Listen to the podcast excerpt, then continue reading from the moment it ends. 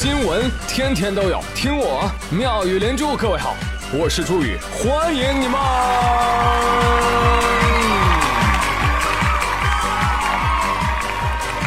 谢谢谢谢谢谢各位的收听啦！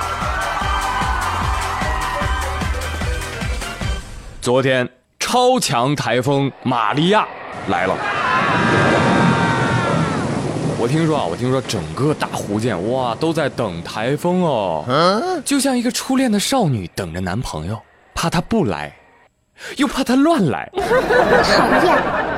来了来了啊，最终还是来了啊！大家都是怎么知道的呢？你像我知道有些朋友就是通过领导的通知知道的。哎，当天领导就很贴心的发来了温馨提示通知通知，同志们，明天早上有台风，所以呢，在这里告诉各位，那明天呢？当然是要上班的了，所以呢，今天晚上还是不要回家了，以免明天大家要冒雨来上班呢。哈哈哈哈哈就算大雨让这座城市颠倒，领导照样算你迟到。玩笑归玩笑啊，但是台风天还是要提醒这个台风过境城市的朋友们，千万千万要注意安全。这大风呜呜的刮啊！听说瞬时风力都十二三级啊！哎，狂风暴雨也打掉了树上的果实。台风来袭！台风来袭！请同学们赶快进入教室！赶快！哎，你几个干什么呢？老师，你快看呐！校园里到处是芒果，哎，遍地是芒果，哎，所以我们已经开始拯救芒果行动了，加入我们吧，老师！不行不行，不准去！老师，你是不是想自己去捡呀？哎，你们怎么知道？呸呸！扯什么犊子？赶紧给我回来！但无论老师如何劝说，没有什么能够阻挡一个吃货的梦想。之后，很多学生晒出了自己拯救的成果啊，一大桶一大桶的新鲜好芒果。然后就有学生发朋友圈了，来看看，来看看，大湖州特产的台风芒果，后，五斤起，全国包邮，下单要快哦，慢了就要被人捡走了。同九亿汝何秀，同学到底在哪儿下单？你倒是告诉我呀。对呀。这个时候谁最心痛啊？知道吗？毕业的学生最心痛。哎呦，我他喵的！我等了一个学期都没有熟，我一离开学校，我的天哪，遍地都是啊！那评论里除了说吃的，你再刷一刷，你会发现，哎，怎么好多留言整齐划一的都在询问白宇哥哥没事吧？白宇是谁？为什么要问他的情况？是被芒果砸中了吗？想不通，想不通。然后朱宇哥哥就搜了搜白宇哥哥，这不巧了吗？这不是？真是的，都是雨如何秀 啊！原来这个梗是这个样子的。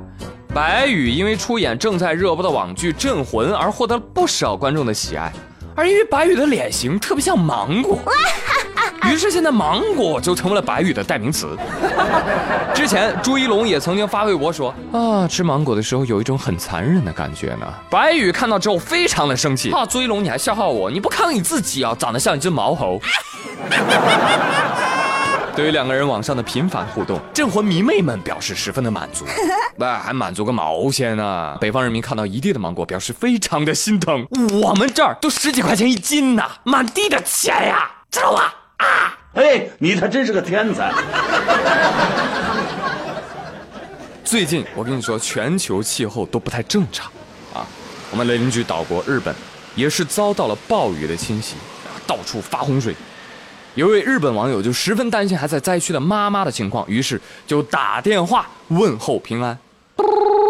喂，妈妈，妈妈你还好吗？啊，我还好。有水喝吗，妈妈？啊，不是有井水吗？哦，那有吃的吗，妈妈？家里也有地，没事儿没事儿。那有什么需要吗，妈妈？我需要一个孙子。哦，不好意思，打扰了，妈妈。那总的来说，近期的台风暴雨这些啊，其实都是自然灾害，还是希望大家不要乱联想的好。最近成都的文广新局就收到了一位市民的来信，尊敬的成都市长雷好，每年夏天成都周边各地都是大暴雨，涨水严重，每年呢都有冲毁房屋、造成严重的经济损失的事情。所以我想请市长啊，酌情考虑一下，老祖宗留下的那个石犀牛啊，从哪儿搬走的，再给搬回去噻。老祖宗既然留它在那镇水，那是有道理的噻。对，这些，对此，成都市文广新局还一本正经的给了他回复。您好，您所反映的问题是文广信局高度的重视，立即责成金沙遗址博物馆进行调查处理。现将有关情况回复如下：经过调查，二零一三年一月份，这个石犀牛确实是由成都文物考古研究院发掘出土，之后移交给了成都博物馆。那目前呢，我们还缺乏确凿的资料证明这个石犀牛就是李冰镇水的神圣。第二点呢，就是这个石犀它跟水患有没有直接关系呢？还缺乏科学的论断和事实的证据吗，对不对？最近这个南方雨季啊，是空气当中的暖湿气流运动的结果，不是石犀牛搬家的结果。还是希望这个来信人能够理性的对待这个问题。哎，说的没毛病啊！要我说，这个事情呢，跟石犀牛呢，应该是没有什么关系的啊。要怪怪谁呢？怪世界杯啊！大家都在流传这么一句话：买球反着买，别墅靠大海。现在大家都反着买，这下好了，大家一块儿看海。家乡去看一看，我家对面是蔚蓝的太平洋。再说了啊，这个来信人你要考虑一下啊，你让石溪去哪儿他就去哪儿，石溪不要面子啊，对不对？人石溪还说了呢，那既然破了老子的封印，再把老子搬回去，你觉得老子还会听话吗？哎，老子石溪牛今天就是要皮一把。当初天上那群封印了我，这一次我还不闹他一闹啊！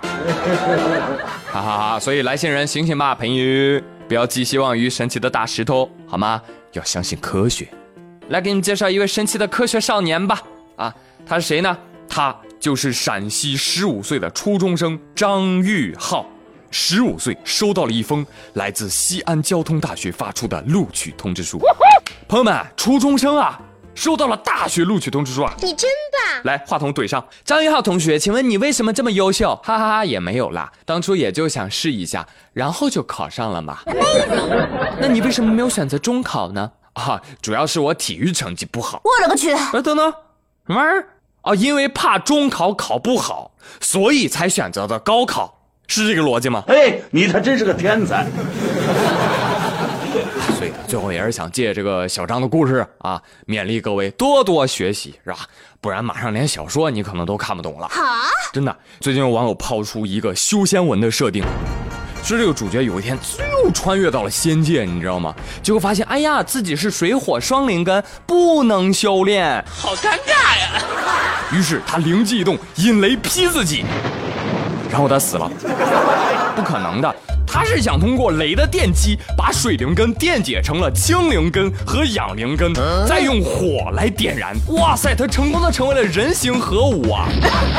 哈哈哈，这就叫硬核修仙啊，朋友们，学好数理化，走遍天下都不怕。好了，朋友们，今天的科技讲座就到这里，感谢各位的收听，我们明天不见不散，好好学习哦，拜拜。